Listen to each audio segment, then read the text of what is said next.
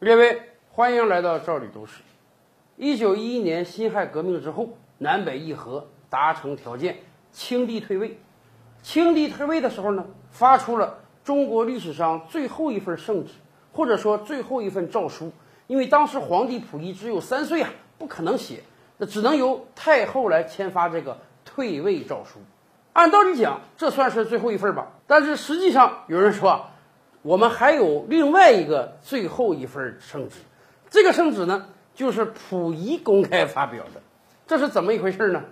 清帝退位之后啊，当时民国政府很优待啊，说你这个满清皇室，你可以继续生活在紫禁城，也就是今天的故宫之中。在故宫之中啊，你们还是个小王朝，你们还可以用皇帝的名位。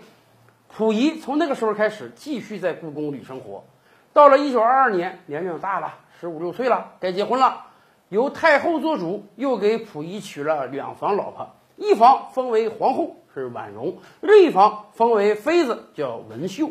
当时这仨人虽然叫皇后、皇帝，但也都是十几岁的小孩儿啊，在皇宫中一直生活。到后来，咱也知道，溥仪又被人赶了出来，不允许在皇宫住了。甚至溥仪连北京都不想待了，又迁居到天津。在这辗转之中啊，钱儿是越来越少，生活也越来越不如意。结果，溥仪的妃子文绣就起了离婚的想法。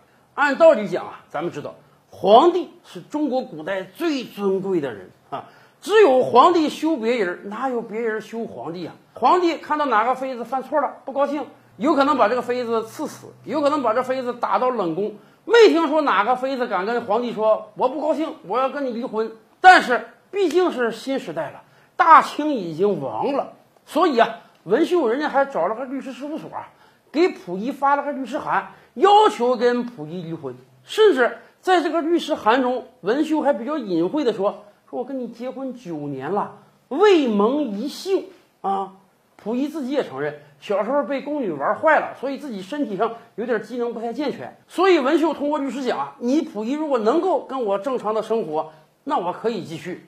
但问题是你不行啊，所以我要求离婚。以至于这个事儿后来都闹到法庭上了，由法官判决文秀和溥仪离婚。你想，作为曾经的大清皇帝，这溥仪的面上得有多挂不住啊？所以溥仪干脆想了个奇招。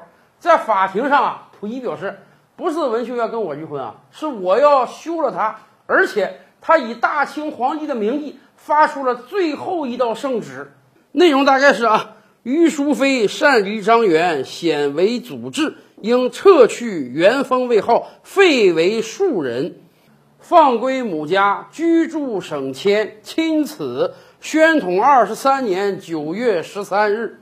虽然溥仪在法庭上。当众念这个圣旨，但是人家法官不理这套啊！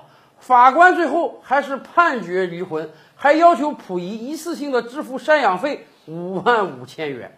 后来溥仪觉得不过瘾啊，干脆把他这份圣旨寄给各大报纸，要求各大报帮他给登出来，以证明是他休了文秀，而不是文秀要跟他离婚。这也就是满清最后一份圣旨了。